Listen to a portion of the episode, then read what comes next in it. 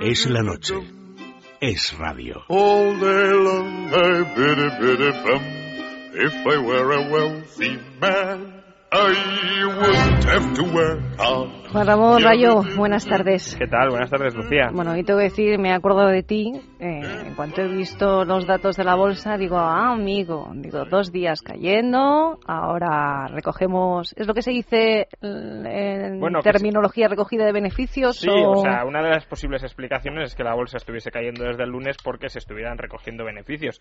Más bien, la explicación que, que dimos aquí era que, bueno, se trata de subidas muy especulativas, muy sí, con cierta base de optimismo de cara al futuro, pero todavía con poca base real. Es verdad que no es que no haya ninguna base, sino que la poca base que hay se sobrereacciona, quizá por, por la tranquilidad que ahora mismo se, vive en los mercados internacionales, eh, que haga muchos años que ya estemos en crisis y por tanto que parezca que ya solo nos quede por salir y las ganas de la gente efectivamente y de los inversores de que esto termine, pues se toma cualquier buena noticia sobredimensionándola pero por eso mismo también cuando llegan algunas malas noticias pues mm, la bolsa se, se resiente no y el lunes nos enteramos de esa mala noticia de la morosidad bancaria eh, y hoy pues la bolsa ha empezado a subir, ha llegado a subir casi un 2%, la primera de riesgo ha caído a los 255, porque hemos conocido dos noticias que sientan bien a la bolsa, una razonablemente, la otra no razonablemente.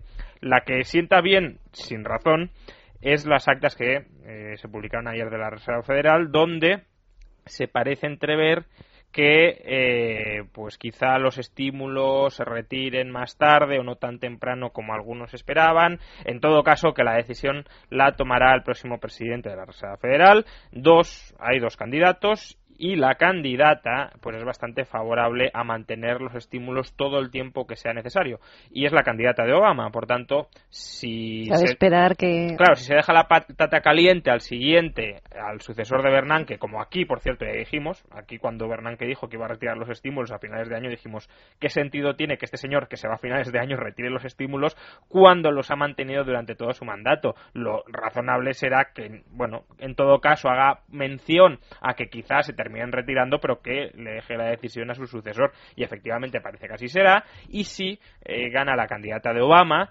pues eh, al final lo que tendremos es probablemente más estímulos durante más tiempo y eso a la bolsa le sientan bien sin mucho motivo porque a largo plazo no es positivo para la economía pero a corto plazo digamos que da lugar a una cierta exuberancia especulativa que eh, da lugar a, los peores aumentos de la bolsa porque la bolsa tiene muy mala fama y la mala fama que tiene injustifica bueno en esta parte justificada en general injustificada pero en una parte justificada es por esto es por ser demasiado sensible a los pelotazos financieros que desde eh, cualquier instancia se pueden generar y en este caso desde instancias públicas pues bueno eso humo que crece la bolsa básicamente por humo. Pero hoy también ha habido una buena noticia y esa buena noticia es razonable que lleve a la bolsa española a crecer. Y nos referimos a ese récord histórico de exportaciones españolas durante el primer semestre de este año. Vamos marcando semestre tras semestre o trimestre tras trimestre eh, récords históricos en las exportaciones. Esto es muy positivo.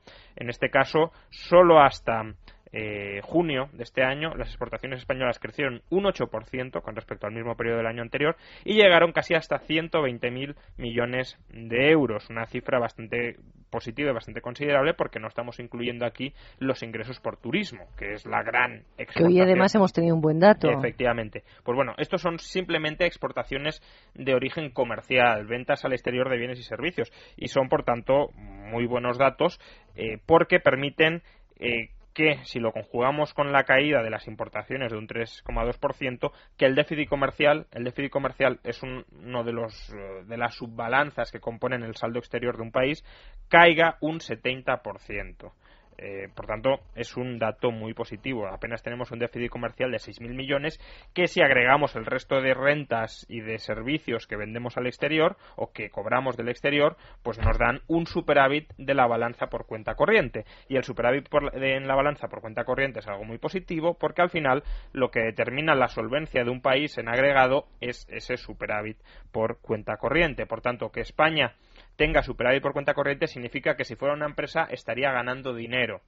Y eso, pues desde luego, es algo eh, notable a tener en cuenta. Lo que pasa que no debemos olvidarnos, pues eh, los desequilibrios internos de esa empresa todavía no se han solucionado ni mucho menos. La situación, digamos, la organización de sus departamentos, de sus cobros, de sus pagos, de las obligaciones que internamente se generan, no se ha saneado y por tanto es una empresa que, aunque esté ganando ahora un poquito de dinero, primero debe muchísimo más dinero del que está ganando. Eh, estamos hablando de que a lo mejor el superávit exterior se queda en el 1 o el 2% del PIB, siendo muy optimistas, y debemos el 95% del PIB al exterior, por tanto estamos ganando muy poquito dinero en relación con todo lo que debemos, y además digamos que la dirección y la estructura interna todavía está hecha unos zorros de mucho cuidado y por tanto se puede desmoronar en cualquier eh, momento. Pero aún así... Denota que nuestras empresas han tenido que salir fuera de, nuestras fronteras para poder em, no, no, no caer tanto como para cerrar. Yo no sé si es el caso del textil. Zara está tirando del mercado asiático, blanco también, pero en cambio aquí en el mercado nacional tienen problemas. Efectivamente, pues es hacer de la necesidad de virtud y es, y es también en lo que consiste una crisis. Es decir, una crisis es el periodo en el que las empresas se tienen que reajustar forzadas por las circunstancias. Ustedes no pueden seguir vendiendo en España porque España está muy endeudada y por tanto tiene que ahorrar y si ahorras no consumes y por tanto no, no compras dentro, tiene que ahorrar para pagar sus deudas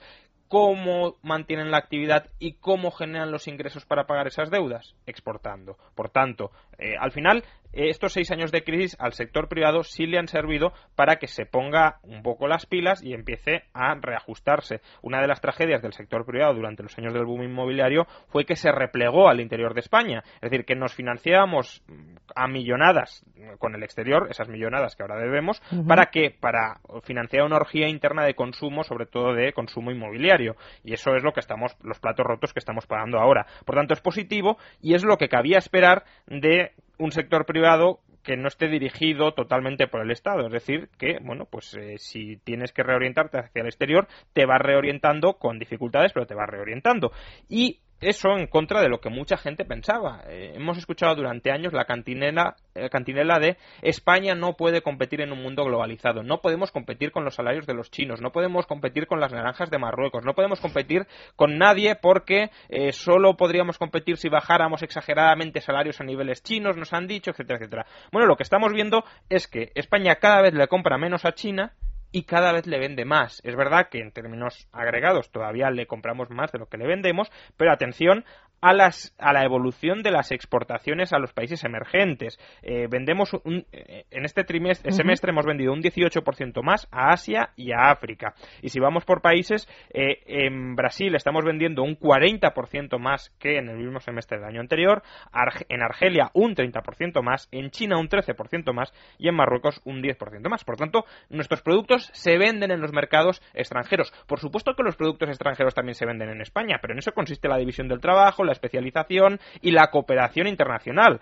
Decía uno de los mejores economistas o uno de los más claros del siglo XIX que si las mercancías no cruzan las fronteras lo harán los soldados. Es decir, que si no hay libre comercio hay guerra entre países. Y lo que nos interesa obviamente es que haya relaciones cordiales y de libre comercio, que cooperemos y nos beneficiemos los unos a los otros, no que nos estemos atacando y, desconfiando todo el día unos de otros. Por tanto, eso es lo positivo y eso es lo que cabía esperar de un mercado medianamente libre y es lo que finalmente ha sucedido. Problema que eh, es verdad, les vendemos mucho más a los países emergentes, como era previsible y como era deseable, pero los países emergentes llevan ya eh, unos cuantos meses desacelerándose. Se está hablando de un crecimiento o de una caída abrupta del crecimiento en países como China, en países sobre todo como Brasil, y por tanto es verdad que es muy positivo y es verdad que lo que toca es que vendamos más a esos mercados, pero cuidado porque la tendencia positiva que estamos viviendo en las exportaciones españolas podría dar un giro en los próximos años si es verdad que se paraliza en seco el crecimiento de estos países y por tanto la capacidad de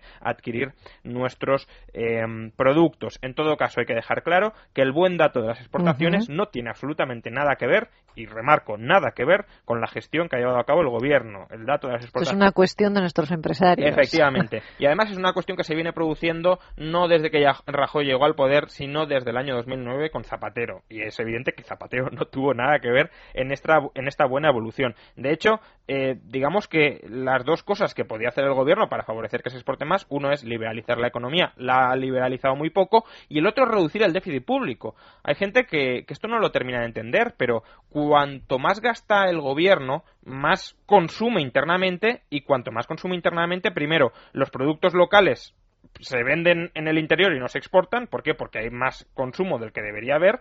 Eh, y a su vez, parte de ese consumo que realiza el gobierno también se canaliza a través de importaciones. Por tanto, es al revés de lo que buscamos. Lo que buscamos es que aumenten las exportaciones y se reduzcan las importaciones y el gasto público que el gobierno se niega a reducir, la tendencia es a que reduzcan las exportaciones y a que aumenten las importaciones. Por tanto, ya digo, al revés. Lo que debería estar haciendo el gobierno es cerrar el déficit exterior. En ese caso tendríamos un saldo exterior muchísimo eh, mejor del que tenemos, pero como se niega a cerrar el déficit público, como se niega a mantener un Estado sobredimensionado y además a no liberalizar la economía, salvo en cosas muy concretas y mínimas, pues lo que tenemos es un corsé que está asfixiando a los empresarios, pese a lo cual son capaces de vender un 8% más al exterior. Ya digo algo muy positivo. Y hoy, de hecho, hemos tenido dos datos que confirman pues que que el gobierno no ha hecho nada precisamente para esto, ¿no? Hoy Arturo Fernández, el presidente de la patronal madrileña, ha vuelto a denunciar que hay 47 modalidades de contratos laborales en España. Dice que de los 47 solo se utilizan 7 u 8 y de manera bastante inadecuada.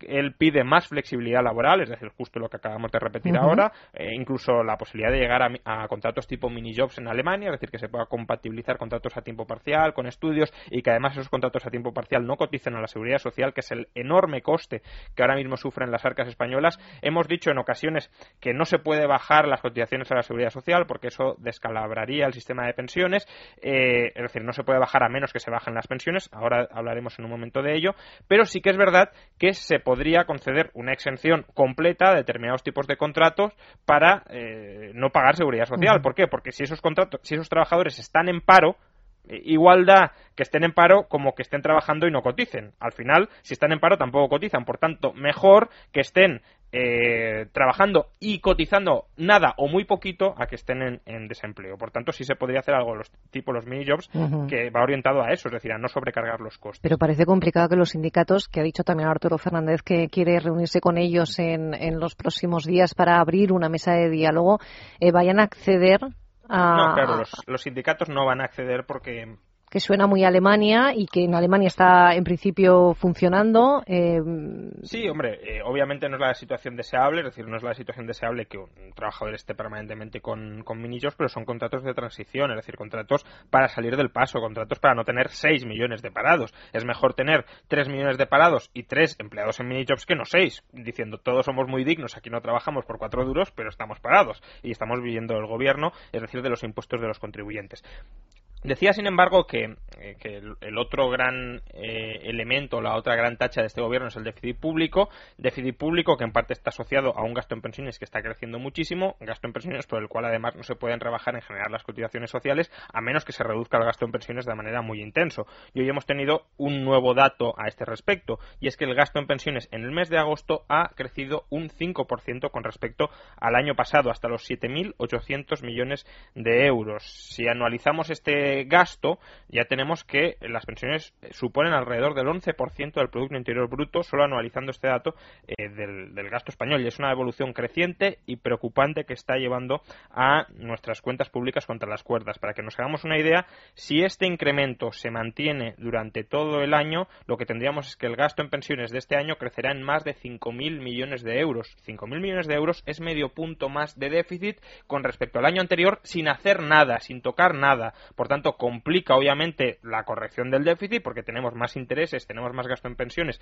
y tenemos prácticamente el mismo gasto de todo y, eh, por tanto, pues eh, a menos que empecemos ya de verdad a recortar y a reformar el sistema de pensiones probablemente en la línea que marcó la comisión de expertos, donde se propuso una reforma bastante eh, aceptable dentro del fraude que supone la seguridad social pública, pero eso es algo que a corto plazo, por desgracia, no podemos cambiar, pues a menos que hagamos eso, las cuentas del sector público, incluidas las de la seguridad social, sufrirán una tensión y una situación de, descalabro y de desequilibrio bastante grande. Bueno, pues de momento lo dejamos aquí, pero nada, por un minutito, poca cosa más y volvemos con las preguntas de nuestros oyentes.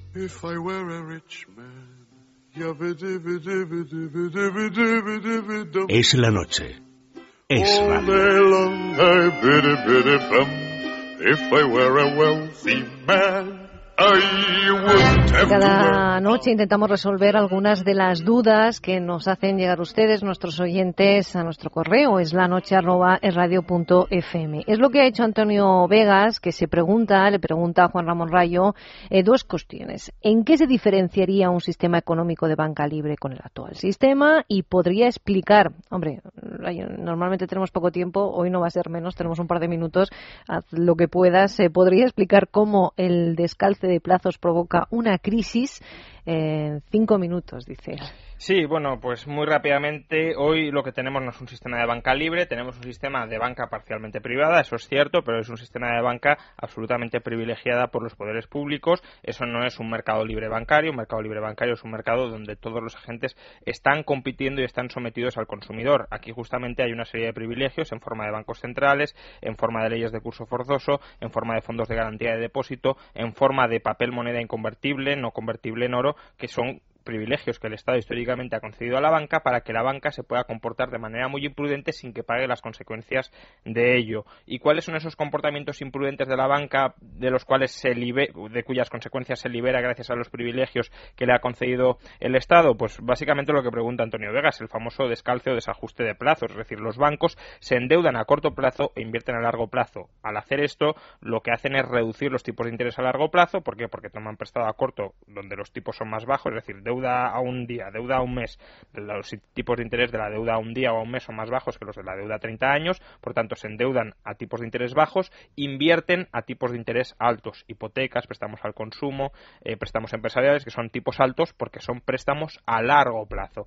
El problema de esto cuál es? Que están financiando inversiones que requerirían ahorro a muy largo plazo, es decir, tiempo de espera hasta que se complete la inversión bastante prolongado, con financiación a corto plazo. Y eso es un desajuste, es un descalce, ¿por qué? Porque la gente quiere ahorrar a corto plazo y los bancos están invirtiendo a largo plazo. Y eso es la causa de la crisis actual porque se promueve la sobreinversión y el sobreendeudamiento en proyectos eh, pues muy alejados del consumo, muy líquidos, de mucha duración, sin que eh, la gente quiera esperar, quiera ahorrar el tiempo suficiente para esperar por ellos, para que se completen. Y por tanto lo que tenemos es un sistema productivo y financiero completamente alejado y completamente desajustado de las preferencias de los ahorradores. Y eso es lo que tenemos ahora mismo. Es decir, se ha sobreinvertido en vivienda, un activo a muy largo plazo, la gente se ha sobreendeudado eh, cuando no había predisposición a financiar todas esas posiciones durante el tiempo necesario para que eh, concluyeran, etcétera, etcétera. Y eso es el colapso que tenemos ahora mismo, tanto de, una, de un sistema productivo desequilibrado, desajustado, eh, descoordinado, y de un sistema financiero, eh, pues que, o de una parte de una estructura financiera que también tiene mucha más deuda a corto plazo de la que puede atender a partir de las inversiones malas que se han hecho previamente. Bueno, pues si quiere hacer como Antonio Vegas y trasladarnos sus cuestiones, ya saben, es la noche arroba es Es la noche. Es radio.